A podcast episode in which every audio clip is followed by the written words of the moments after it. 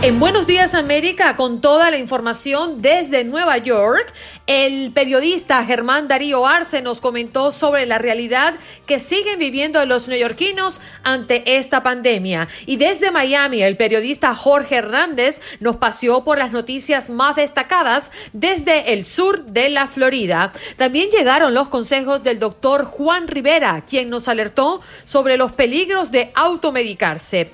En nuestro segmento Siempre contigo, María Reyes Huerta, organizadora nacional de la Alianza Nacional de Trabajadores del Hogar, nos habló de su proyecto de ayuda y también conversamos alrededor de la muerte del chino Antrax. Se espera una ola de violencia en México producto de este deceso. Allí nos comentó Guillermo Alberto Hidalgo, experto en seguridad. Y para saber qué sucedió con la salida de DirecTV en Venezuela y por qué la empresa ATT tomó esta decisión. El experto en telecomunicaciones Frank Monroy nos acompañó.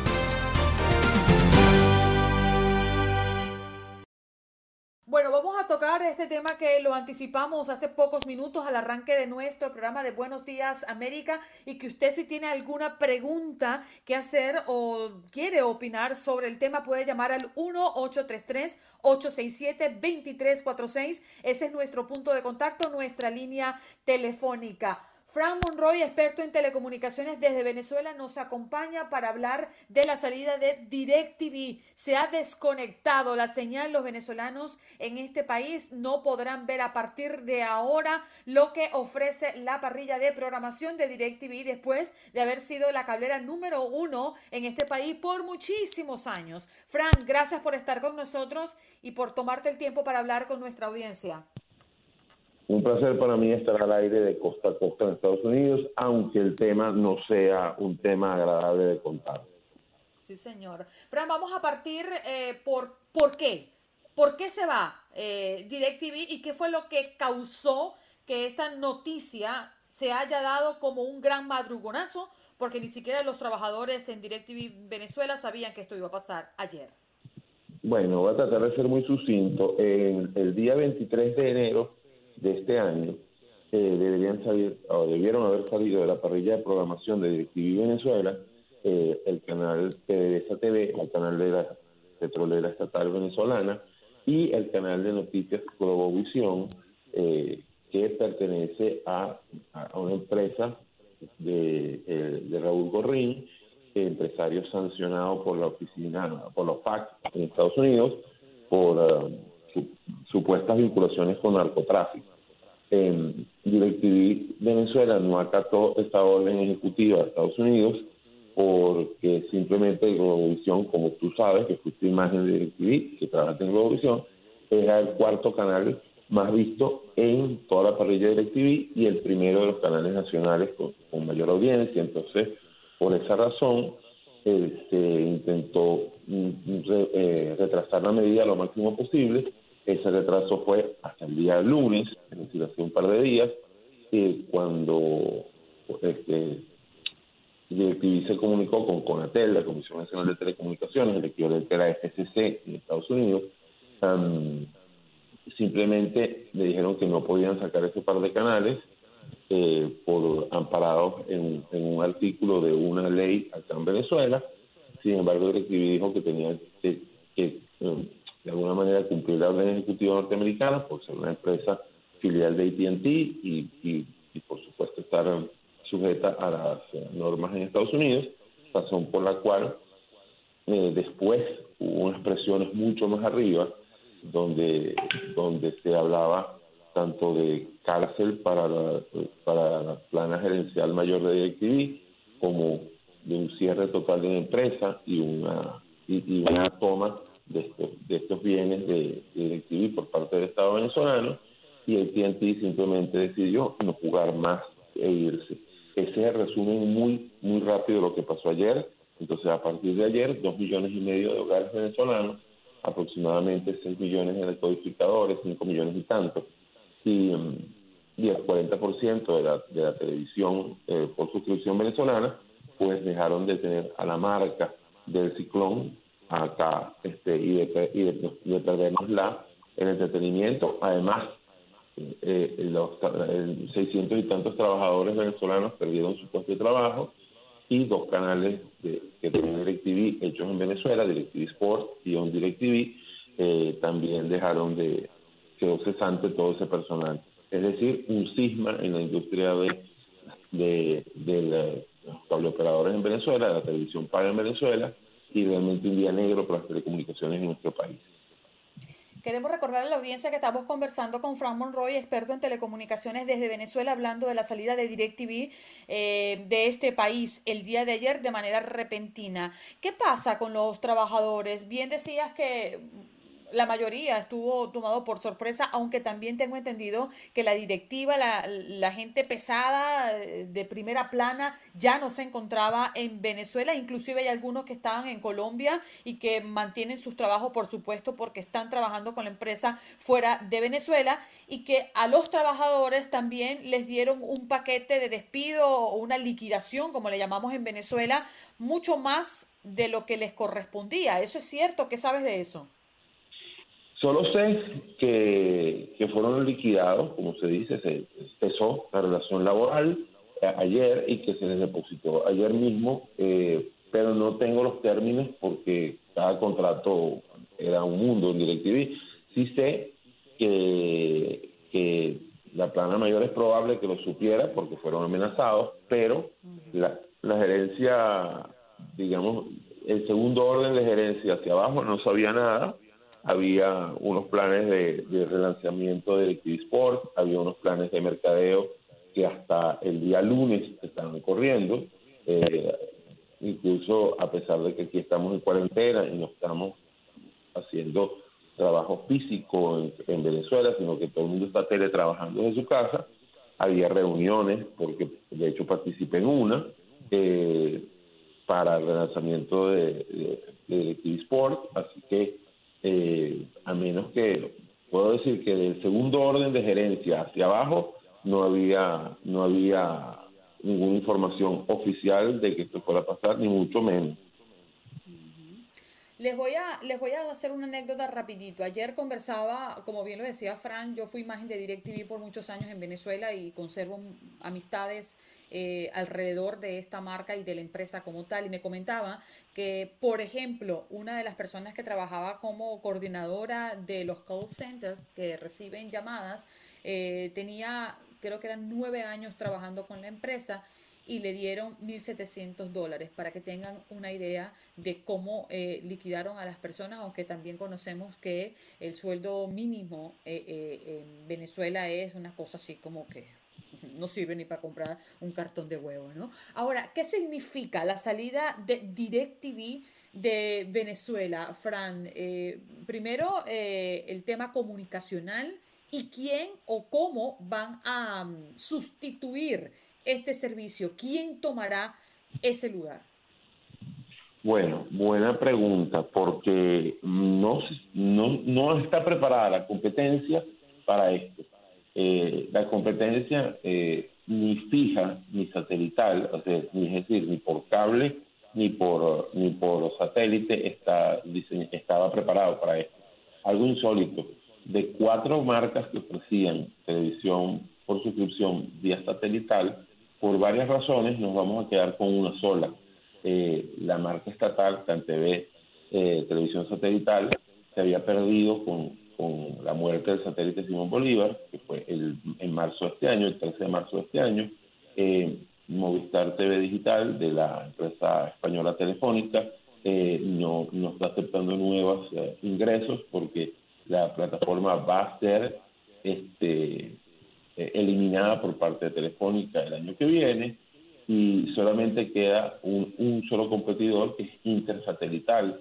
en el caso de las cableoperadoras, y hay dos o tres marcas, pero es muy difícil eh, que puedan llenar el vacío de DirecTV porque DirecTV estaba presente sobre todo en las clases bajas, en, en, los cerros donde está eh, la población menos favorecida económicamente en nuestro país y en sitios muy remotos. Entonces, la alternativa en esos sitios muy remotos era DirecTV y en el caso, por ejemplo, nuestra, nuestros barrios, como decimos que son donde vive la gente menos favorecida económicamente.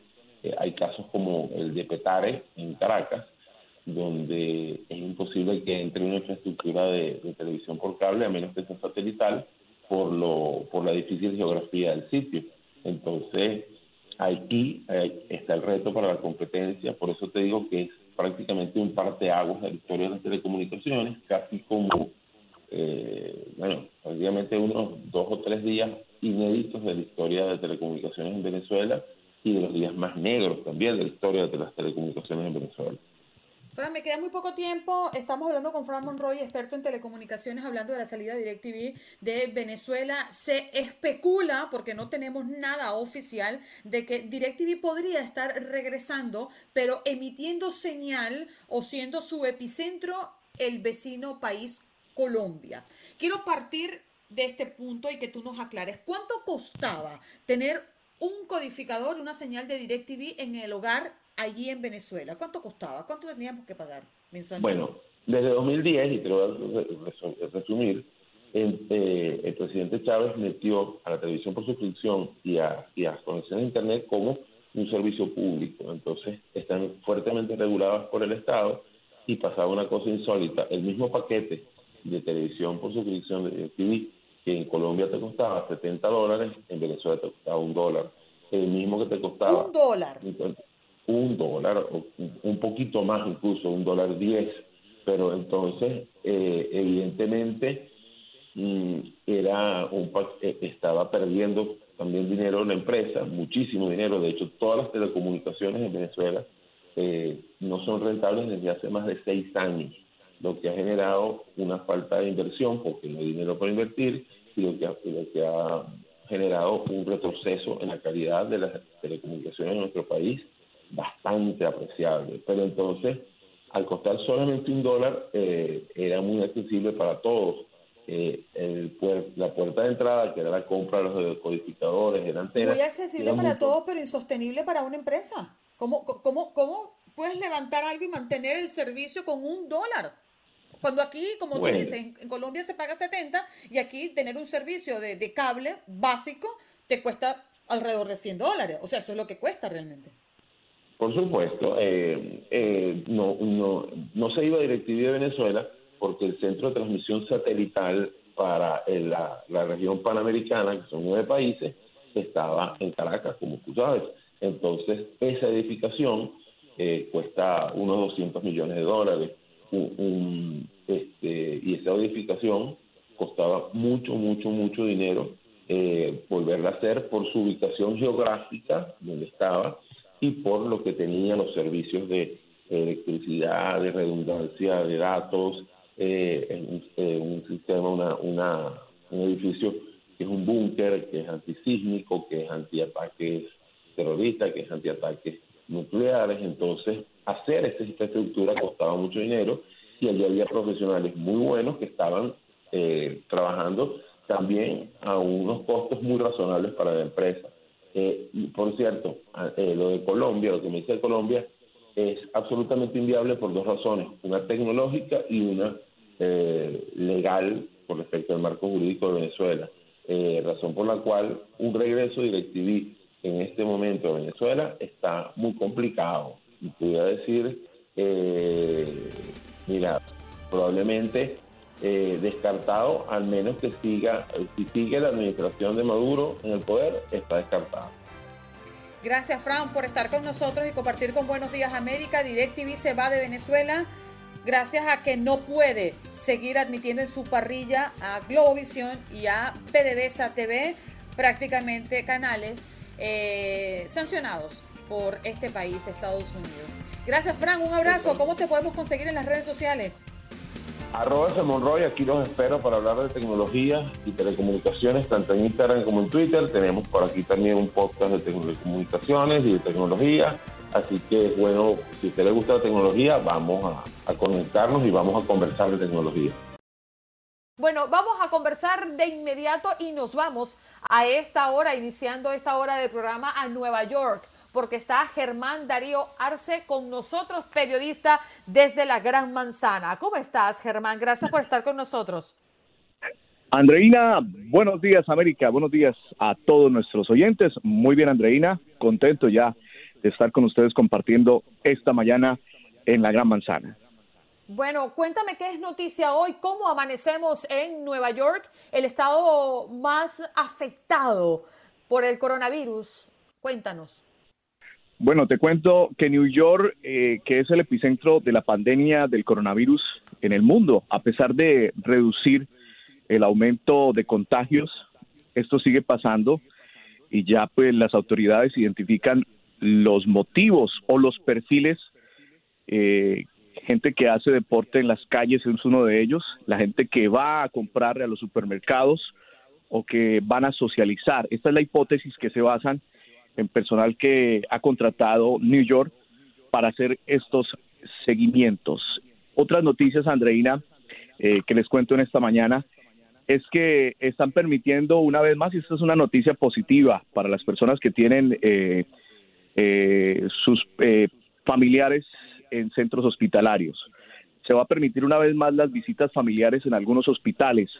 El gobernador Andrew Cuomo informó que 16 hospitales en el estado, nueve de ellos en New York, van a permitir las visitas con medidas eh, preventivas y eso para dar un, aliciente a algunas personas que tienen sus familiares recluidos en estos centros de atención. Pero es una especie, Germán, de proyecto piloto, ¿no?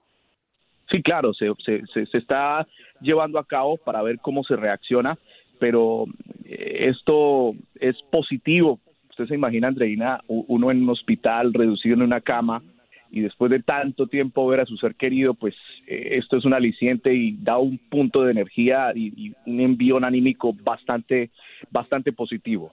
Oye, por cierto, eh, ¿se tiene planificado algo para Memorial Day, que ya lo tenemos bastante cerca? Eh, ¿Cómo eh, habló algo de eso el día de ayer? Sí, las medidas van a ser muy cautelosas.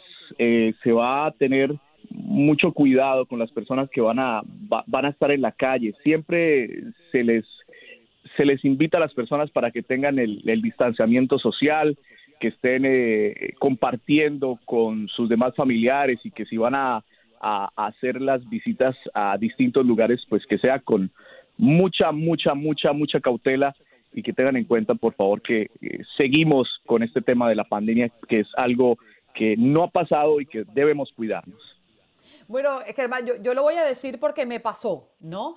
Eh, ayer me recordaron que el próximo lunes es Memorial Day. Uno ya no sabe en qué país vive, ni siquiera qué día está, si es lunes, si es martes, si es domingo. Parece ser todo lo mismo. Entonces a uno se le olvida que ya viene esta fecha tan importante para nuestro país. Y con motivo del Memorial Day, esta festividad destinada a la conmemoración de las personas caídas en actos de servicio. Bueno, el estado de Nueva York permitirá ceremonias pequeñas con hasta 10 personas, aunque bueno, ayer como lo comentabas, Cuomo eh, eh, puntualizó que las autoridades locales podrían no permitirlas si lo consideran un riesgo. Esto va a depender de la realidad del condado donde se encuentre. También se retomarán los desfiles con vehículos para honrar y reconocer a los veteranos de guerra de forma segura. eso fue lo que dijo Cuomo el día de ayer, que pidió al gobierno federal que lidere al presidente de los Estados Unidos, Donald Trump, que sea tan inteligente como la gente que lo ha elegido, ¿no? Así que ahí le tiró una píldora a Germán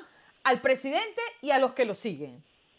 Claro que sí. Y bueno, y para este Memorial Day, pues hay una noticia eh, bastante positiva a la gente que, le gusta estar en contacto con la naturaleza. Eso sí, desde aquí eh, les mandamos y les enviamos las recomendaciones del caso. Por favor, no se olviden llevar el tapabocas, no se olviden tener el distanciamiento social, tenerle agua y jabón y estar muy pendiente de cada uno de nosotros porque cada uno somos responsabilidad. Y esta noticia es buena. Al, 20, al menos 20 estados eh, estar en la alerta, incluido New York, eh, en algunas zonas que van a tener una mayor humedad, la sensación de calor va a ser bastante alta y la intensa y la y la y se les invita a, todas las personas para que tengan su protector solar porque vamos a estar eh, esta semana con unas temperaturas bastante agradables, bastante altas, pero con eso no quiere decir que la gente eh, se olvide de lo que está pasando, se olvide de que debemos protegernos y cuidarnos y estar muy pendientes unos de los otros. Sí, señor. Bueno, Germán, también debemos comentar que el alcalde de Nueva York, Bill de Blasio, eh, volvió a ofrecer eh, datos mixtos sobre los indicadores del COVID-19 en la ciudad como tal con repuntes en el número de nuevas hospitalizaciones y los ingresos en cuidados intensivos, algo que nos preocupa porque justamente se está haciendo la valoración de los casos en cuanto a contagios y fallecidos en medio de una reapertura. Si esto sigue incrementándose en medio de este plan para abrir y poner a funcionar pequeñas empresas y poco a poco los comercios y mm, los negocios no esenciales eh, comienzan a abrir, pues esto es bien lamentable porque vamos a retroceder. Así que el, mensaje a nuestra audiencia es tomar sus precauciones, no se relajen y continúen manteniéndose a distancia con sus tapabocas y no saliendo o visitando lugares con muchas personas si no es necesario. Germán, gracias por estar con nosotros. Un abrazo. Mañana nos reencontramos. Un abrazo para ti y un saludo para todos en esta mañana especial. Eh, recuerden, hay que tener las medidas, Andreina, y el buen hábito de estarse lavando las manos con agua y jabón. Y buenos días, América. Bendiciones para todos. Amén, cariño. Gracias por estar aquí. Enlazamos con Jorge Hernández, periodista desde Univisión Miami, que comparte con nosotros todas las mañanas. Jorge, gracias por estar con nosotros. Buenos días, América, para ti. Andreina, muy buenos días. Eh, gracias por la invitación. Como siempre, feliz miércoles y saludos a todos los radioescuchas que están madrugando el día de hoy. Oye, Jorge, eh, comienza a acrecentarse la preocupación acá en el sur de la Florida por los niños que están hospitalizados por el síndrome inflamatorio relacionado al coronavirus, ¿no? Hay mucha preocupación porque se han presentado exactamente dos casos que hemos estado cubriendo aquí en Noticias 23 en todas nuestras emisiones. Precisamente hablábamos de este síndrome porque lo comparan con lo que se llama esta enfermedad de Kawasaki Muchas personas, obviamente, eh, cuando escuchen por primera vez ese nombre, se preguntan si tiene que ver algo con la marca de, motocicletas, pero no tiene nada que ver. Esta enfermedad misteriosa pudiera estar relacionada, como ya sabes, al COVID-19 y ha afectado afectando a la mayoría a niños. Comenzó en Nueva York, donde han muerto tres menores, y ahora hay cuatro casos confirmados aquí en el sur de la Florida. Es lo que tú llamas una enfermedad sistémica, o sea, afecta a diferentes sistemas del cuerpo, entonces hemos estado pendientes porque hay dos casos también locales aquí en el Hospital para Niños host de, del Hospital Jackson Memorial. Es una enfermedad que causa inflamación y puede resultar mortal, como ya lo ha sido en, en la ciudad de Nueva York. Nosotros consultamos con un pediatra que nos habló de los síntomas que hay que siempre estar vigilante en nuestros menores. Como yo te dije, el Hospital de Niños de Host tiene en un momento ingresado a dos pacientes, a dos niños con este síndrome. Y como te he explicado, una inflamación vascular similar a la que produce la enfermedad de Kawasaki. Los Centros para el Control de Enfermedades han confirmado que el síndrome está asociado con el coronavirus. Nosotros estamos siguiendo paso a paso lo que está ocurriendo con estos dos niños porque eh, queremos saber exactamente si hay alguna relación con esta enfermedad y el COVID-19. Sigue siendo noticia también por las declaraciones de Ron DeSantis, las cifras sobre beneficios de desempleo en Florida. Jorge, ¿qué hay de nuevo? ¿Qué es lo que se dice? ¿La gente va a cobrar su dinerito o no?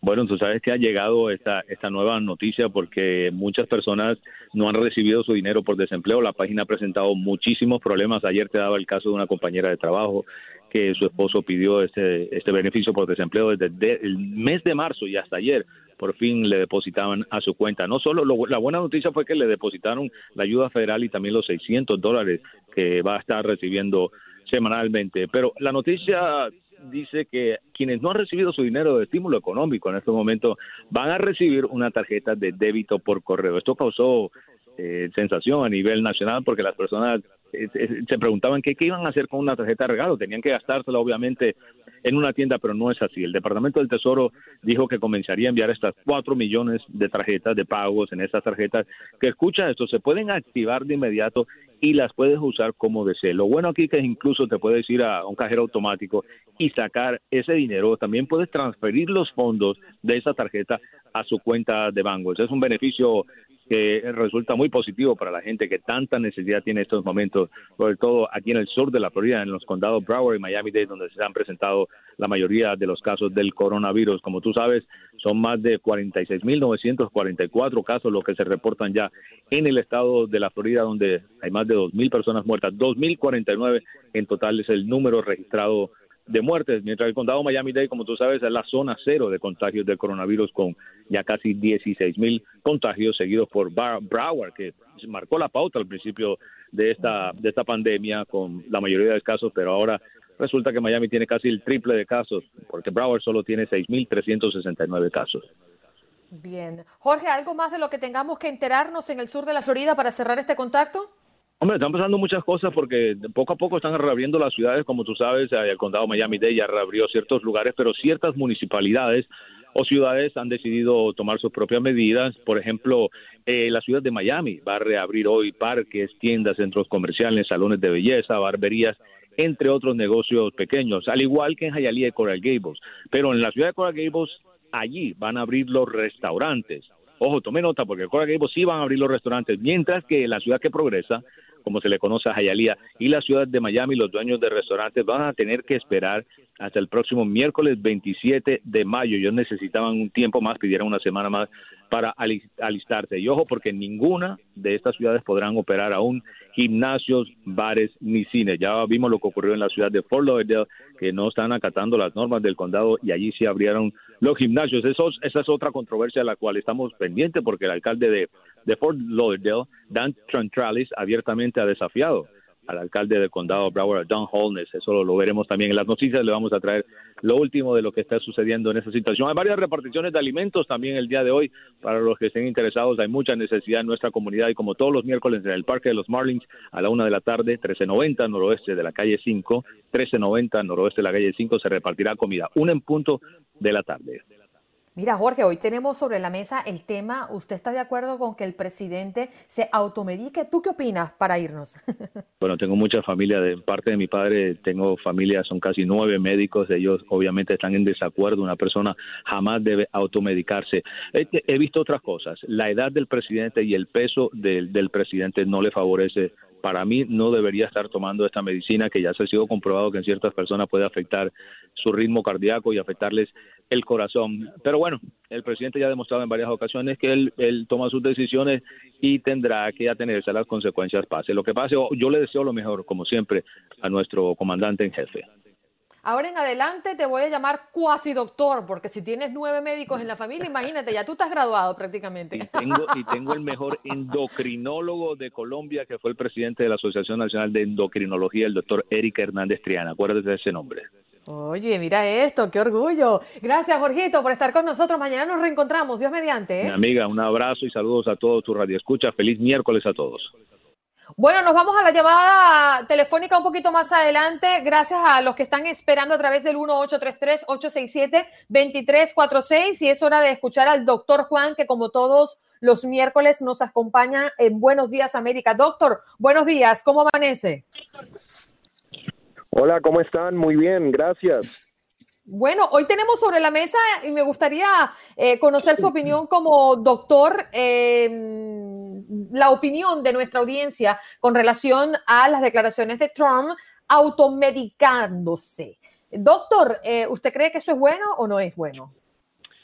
Bueno, yo creo, o sea, no, yo, yo creo que no es que Trump se automedicó, porque obviamente eso es un medicamento que alguien no pudiese conseguir sin receta. Entonces, lo que sucedió fue que los médicos de la Casa Blanca le recetaron el medicamento eh, lo cual está sucediendo en diferentes partes de, Estados Unidos, médicos con sus pacientes. El hecho de que un médico, en este caso el médico de la Casa Blanca, entendiendo la situación clínica del presidente Trump, entendiendo quizás la exposición que él ha tenido, estoy seguro que ellos entienden que no hay mucha data científica para apoyar a la hidroxicloroquina, pero igual el médico tomó la decisión de hacerlo eh, e, esa parte a mí no me, no me parece mal. De hecho, yo conozco doctores, no yo, pero yo conozco doctores que se están tomando el, la hidroxicloroquina de manera preventiva o profiláctica porque dentro de la comunidad médica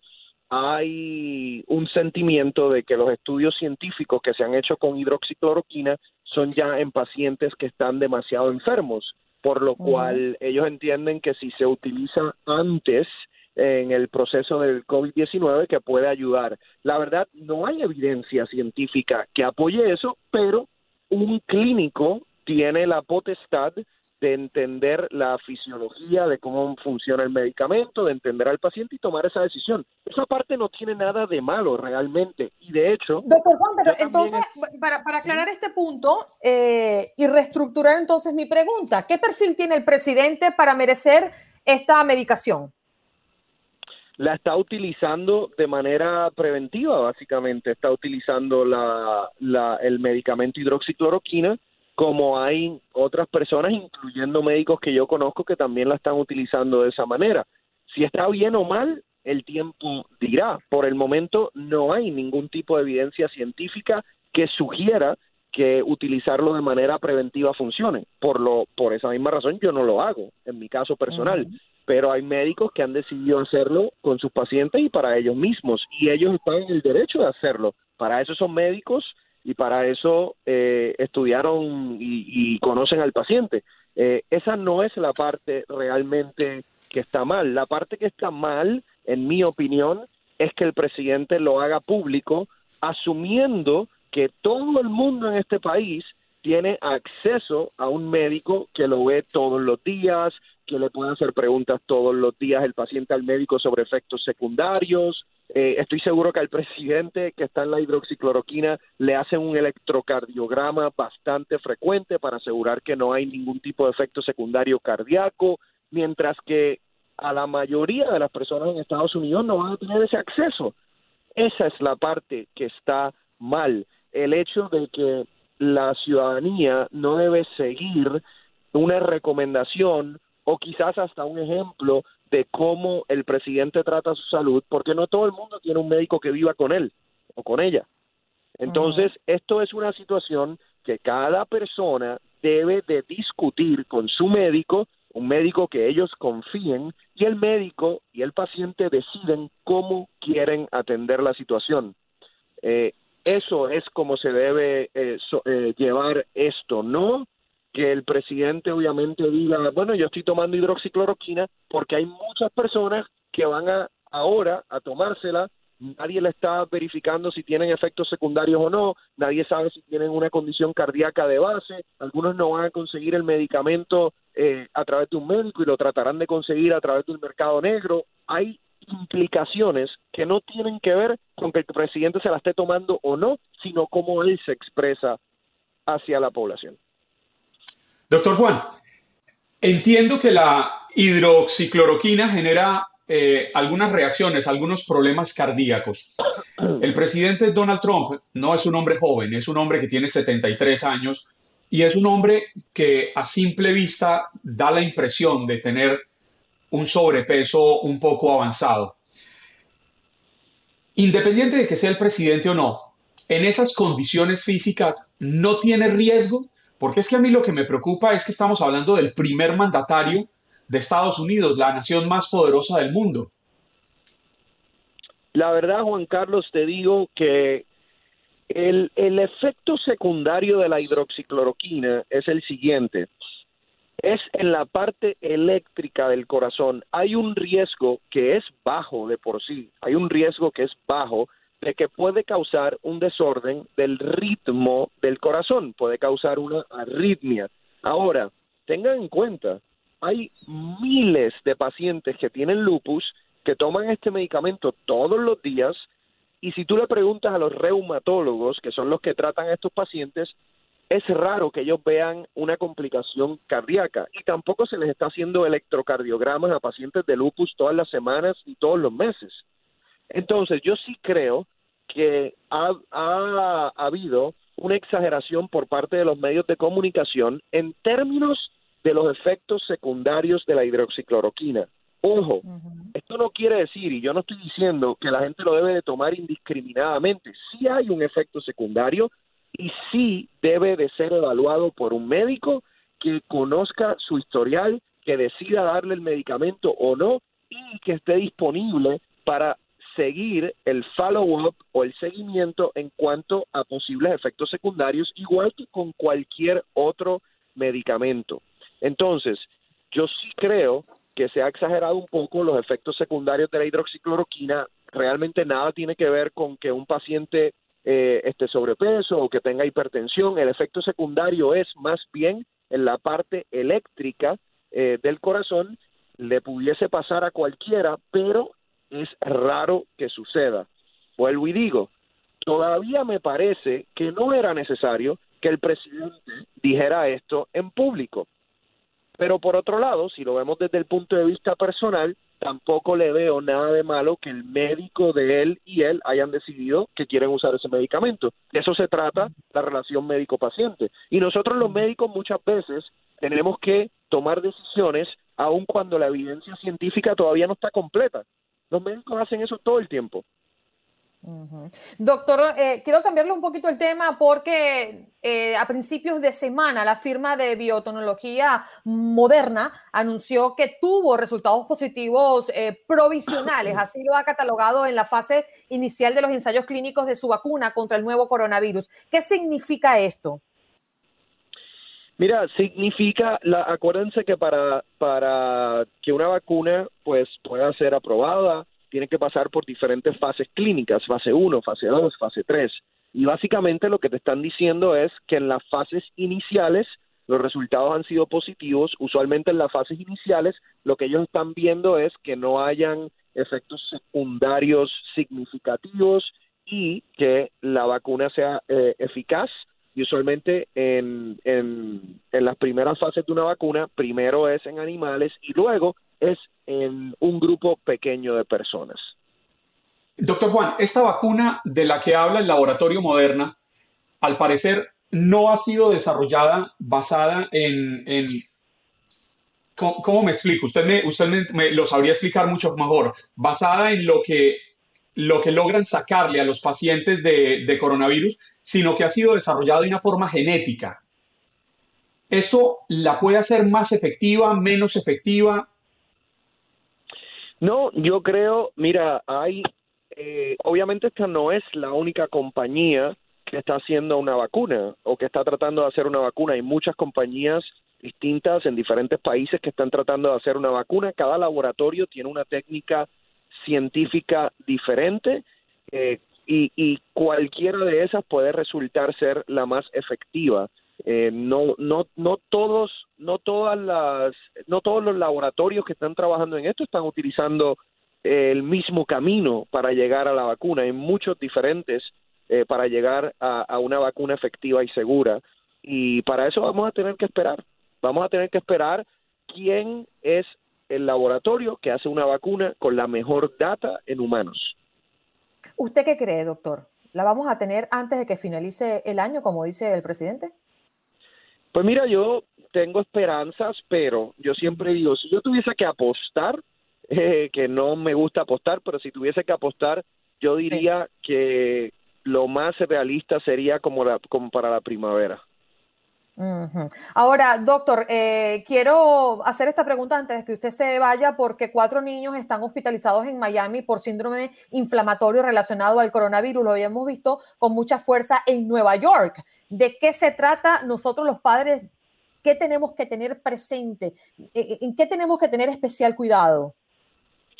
Básicamente eh, tenemos que verificar y estar pendiente de síntomas. Estos son los síntomas no tampoco son sutiles, o sea, estos niños luego de una infección con coronavirus que puede pasar semanas o puede pasar hasta un mes, pueden presentar luego con fiebre, eh, erupciones en la piel, dolor abdominal, eh, pueden presentar con eh, taquicardia y, y, y el peligro de este síndrome, que se parece mucho al Kawasaki, es que pueden desarrollar inflamación en los vasos sanguíneos del cuerpo, específicamente en el corazón, y eso es lo que lo hace bastante peligroso. Pero si un niño tiene esos síntomas, hay que llamar al pediatra inmediato. Doctor, gracias por estar con nosotros y lo vemos en Despierta América y en prácticamente toda la programación de Univisión. Gracias por estar aquí. Gracias, gracias muchachos por esas excelentes preguntas. Bien, sobre todo la de Juan Carlos, que fue la que más me gustó. Doctor Juan, gracias por estar con nosotros. Gracias. Hacemos una pausa, regresamos.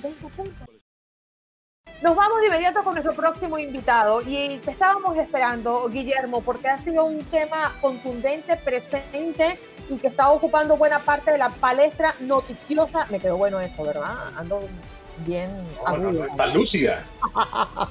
Tenemos a Guillermo Alberto Hidalgo, especialista en seguridad. ¿Cómo estás, Guillermo? Gracias por estar con nosotros. Al contrario, un placer estar de nuevo con ustedes y con todos nuestros hermanos de, habla hispana en la Unión Americana. Bueno, vamos a hablar de, este muchacho que ha causado eh, muchos estragos, ¿no? Sobre todo por el impacto que ha tenido la noticia recientemente. El chino Antrax, mejor conocido como él, se fugó de una cárcel acá en los Estados Unidos y apareció durante el fin de semana eh, pasado mm, eh, sin vida. ¿Quién es el chino Antrax? Así, es, bueno, eh, eh, este joven de apellido Arechi Gamboa eh, se convirtió en, en, el jefe de, del brazo armado del cártel de Sinaloa eh, a principios de, de la década de, de, la década pasada. Bueno, sí, ya se puede decir de la década pasada, pasamos en el 2020. Eh, esta persona eh, se volvió muy famoso en, en, en barrios bajos de, de Culiacán porque era muy bueno para las peleas y era líder de varias pandillas motivo por el cual fue reclutado por eh, el Mayo Zambada, quien es el, el, líder de facto del cártel de Sinaloa. Eh, en esta escalada de, de, violencia que hubo cuando se detiene a uno de los hermanos de, Beltrán Leiva, de, de, apodo Mochomo, le echan la culpa de esa detención a eh, el Chapo Guzmán. Entonces empieza a haber una guerra entre los Beltrán Leiva y el cártel de Sinaloa, donde esta persona eh, eh, el chino Antrax empieza a escalar dentro de la organización hasta volverse el jefe de los sicarios. Toma relevancia este tema en particular porque fue la primera vez que una persona de, de nivel alto de una organización delincuencial eh, comparte redes sociales abiertamente su vida. Era muy famoso por subir sus, sus excesos, sus lujos, sus viajes a Dubái, sus viajes en Europa. Queríamos saber se dice que esto podría ser una venganza, una retaliación del propio cartel de Sinaloa contra el chino Antrax, precisamente porque él habría estado colaborando con las autoridades estadounidenses. Y, no sabemos hasta qué punto lo había hecho e incluso si haya podido entregar información sensible alrededor de Joaquín El Chapo Guzmán, quien está detenido en Estados Unidos y es el pez gordo en poder de las autoridades eh, en este momento.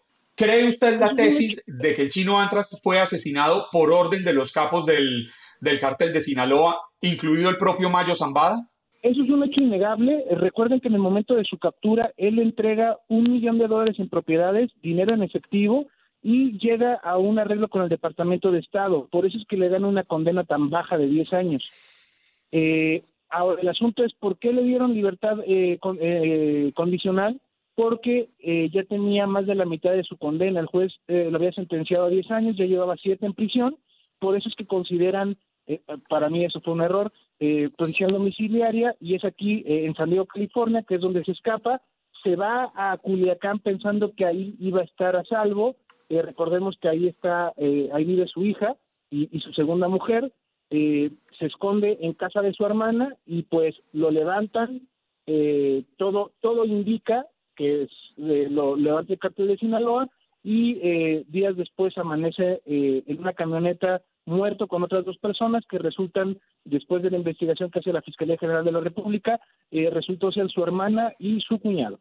Guillermo, ¿se espera una represalia? ¿Se espera una nueva ola de violencia en México a raíz de la muerte del chino Antrax? Es muy poco probable y les voy a explicar por qué porque uh -huh. la ola de violencia que él generó fue a raíz de una disputa entre el cártel de los Beltrán Leiva y el cártel de, de Sinaloa. Sin embargo, al quedar acéfalo su grupo delincuencial y al traicionar, a, a, cooperando con el Departamento de Estado, como bien comentan ustedes, pues era prácticamente una sentencia por, por, por, por haber cooperado o abrir la boca, como vulgarmente se, se le dice, con las autoridades norteamericanas. Sin embargo, eh, pues eh, la ola de violencia que dejó esta, esta persona de apenas 40 años en, en cerca de cinco estados de, de México pues fue, fue, fue muy grande. y, digamos, aquí es, es queda queda patente que, todo lo que se que todo lo que se hace mal al final se, se paga, ¿no? Guillermo, debió haber sido un hombre muy sanguinario para escalar tan rápidamente hacia la cúpula del, cartel de Sinaloa.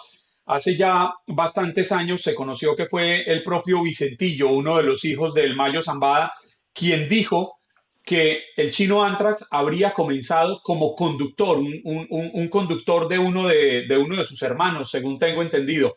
Así es. ¿Qué tantos crímenes pudo haber cometido para llegar a ser el máximo jefe de sicarios del cartel de Sinaloa? Desde ejecuciones hasta encargos personales. Recordemos que también fungió un tiempo como escolta, no, nada más chofer, sino después de ser chofer fungió como escolta de los hijos del Mayo. Entonces, eh, eh, aquí la clave es la violencia y la frialdad. Ahora recordemos también que muchas de esas personas no nada más no nada más funcionan eh, con sus impulsos, sino también a través del uso de drogas y eso aumenta la, la, frialdad y la crueldad. Eh, Guillermo, yo tengo dos preguntas en uno. Y espero que me entiendas esta pregunta a raíz de que comprendo que no hay una identificación oficial del cadáver de Chino Antrax. ¿Se trata en realidad del chino Antrax? Bueno, eh, no había, pero a partir de antier la fiscalía declaró que sí era él. Ya la, ya la hay. E incluso hay un analista muy famoso aquí en México que se llama Alejandro Cope, que él eh, hizo una columna el día martes y pues declara que a pesar de que él opinaba eh, ciertas cosas, no podría declarar que sí era porque todavía no estaba eh, oficialmente identificado. Hoy, miércoles, ya está eh, identificado como chino antrax. ¿Y realmente él se fugó, lo entregaron o alguien fue por él cuando pasó esto acá en los Estados Unidos? Bueno, hay una teoría que dicen que lo secuestraron desde San Diego, cosa que se ve muy, muy, muy poco probable. También hay una, hay, eh, hubo un periodista que dijo que lo secuestraron en Culiacán. Recuerden que un secuestro, el fin último del secuestro es obtener algo. No lo secuestraron, lo levantaron para ejecutarlo. El, reajuste de cuentas que podría venirse sería solo al interior del cartel de Sinaloa. Esto se lo pregunto porque sabemos que el chino Antrax en los últimos años de su accionar delictivo dentro del propio cartel fue determinante en guerras que los mexicanos recuerdan, las guerras contra los hermanos Beltrán Leiva, contra el cartel de Juárez, contra los Zetas, eh, enfrentamientos en los que él participó directamente y que ayudó a, cimentar el poderío del cartel de Sinaloa. ¿Va a ser solo dentro del propio cartel o esto lo pueden aprovechar otras facciones criminales, otros carteles de la droga para poder llegar a apoderarse de territorios del cartel de Sinaloa? Eh, no, les voy a explicar por qué. Porque Chino Antrax era la cabeza del grupo de los Antrax que él, mismo fundó, que era un brazo armado. Cuando él es detenido, el ajuste de cuentas y el ajuste de, ese grupo sucedió en ese momento determinado. Entonces, eh, ya no existe el grupo de los Antrax, fue reemplazado por otro. Entonces, eh, ya no ya no habría un ajuste tal como Ah, eh, vamos, la ventaja que tenían estratégica los otros cárteles fue aprovechar en su tiempo. Estamos hablando hace hace siete años. Entonces, eh, vamos, ya no ya ya no habría eso. Guillermo, gracias por estar con nosotros. Se nos acaba el tiempo en esta parte del programa, pero ha sido bien significativo tu explicación porque en medio de la muerte de un hombre como este, eh, se esconden muchísimas incógnitas, ¿no? No sé hoy por hoy ¿qué crees que está por revelarse en relación al chino Antrax? Bueno, lo que, lo que tenía que revelarse lo reveló el propio hijo de Mayo Zambada a través de su libro El traidor de, de Anabel Hernández, que salió hace, hace pocos meses. Aquí el asunto es que eh, eh, los, los delincuentes de esta generación millennial es cómo están usando las redes sociales y cómo las autoridades las están usando junto con las unidades de, eh, de inteligencia financiera para follow the money, para, para seguir el dinero y para poder identificar y detener a ese tipo de personas. Ese es un papel muy relevante que está tomando ah, eh, en estas investigaciones eh, en pleno siglo XXI. Bien, Guillermo, muchas gracias por estar con nosotros. Un abrazo. Nos reencontramos pronto seguramente. Será un placer, un saludo.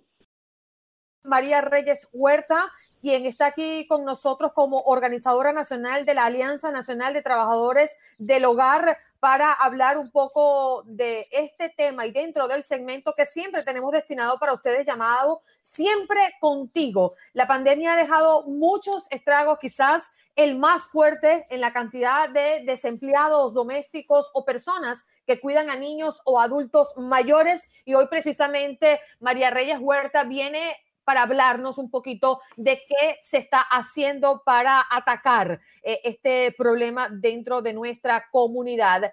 María, ¿cuál es la situación que están viviendo las personas que se dedican a los trabajos domésticos, que tienen esto como su primera fuente de empleo?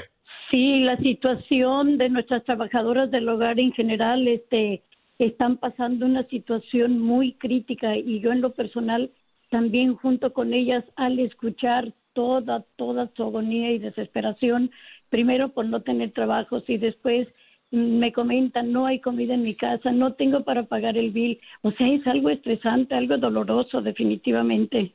María, y me imagino que muchas de estas personas lamentablemente son indocumentadas y no reciben ayudas federales. ¿Estoy en lo cierto? En lo cierto, perfectamente. Este, han sido para mí, digo, creo yo, como una palabra discriminados porque no se vale. Son personas que han venido a trabajar, a trabajar aquí este muchísimo, están pagando sus taxes y no se, y se les ha, se les, al sistema se le ha como olvidado. Debo decir, en algunos estados ha estado llegando ya la ayuda a personas indocumentadas. Aquí en California empezó el día de hace dos días, pero es algo también desesperante ha sido a base de hacer una llamada y la gente dice, he hecho más de 100 llamadas y no me contestan. La ayuda se, ha dicho que será así, 500 dólares por persona o hasta mil por familia, pero no, no, los, los teléfonos están caídos, no contestan, es horrible. María, usted es una de las organizadoras eh, nacionales de la Alianza Nacional, valga la redundancia, de trabajadores del hogar. Desde la Alianza Nacional, ¿qué están haciendo por estas personas, por estas mujeres que están en estas eh, dificultades? Sí, la Alianza Nacional Trabajadoras del Hogar actualmente está apoyando con recursos, con talleres de información y, este, hasta con una certificación para que cuiden a personas, ¿verdad? Este, personas que limpian casas, como ya lo dije, cuidan personas o, o, cuidan niños. Este, en un momento lo hizo, dio una ayuda económica se hizo una meta de recaudar cuatro millones y ya se han dado más de ocho mil tarjetas de 400 dólares, pero está con la gran preocupación que quiere seguir ayudando a la comunidad que no son nuestros afiliados y está luchando a ver qué es lo que podemos lograr económicamente para ayudar a estas personas. Por lo tanto, se les está capacitando con mucha información, abogados, doctores.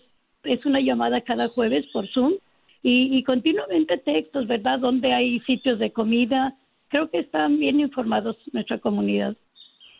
María, ¿y quienes quieren pertenecer a la, a la, Alianza Nacional, qué deben hacer? ¿Cómo pudieran contactarse con ustedes para pertenecer a esta agrupación? Sí, definitivamente que vayan a nuestro sitio web, la Alianza Nacional Trabajadoras del Hogar. Ahí encuentran ahorita todo, todo esto sobre la pandemia y cómo hacerse miembros. Es tan sencillo, toda persona independientemente de que tenga o no documentos, puede afiliarse. Con tan solo 5 dólares al mes, la persona obtiene una aseguranza de vida por 5 mil dólares, descuentos en dental y visión y en parques y cines.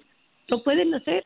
La misma persona se mete en nuestro sitio web, se puede inscribir, 5 dólares al mes, pasa a ser miembro y va a estar totalmente bien informado. María, muchísimas gracias por su tiempo, por haberse eh, levantado a acompañarnos aquí en Buenos Días América. Le mandamos un abrazo y esperamos que pronto puedan superar esta situación y que todas las personas que han perdido el empleo, eh, que se dedican a los trabajos domésticos, a colaborarle a otras familias, regresen prontamente a sus labores. Un fuerte abrazo. Sí, muchas gracias, muy amable. Que tengan un bonito día. Bye. Has escuchado el podcast de Buenos Días América. Gracias por preferirnos y no olvides compartirlo.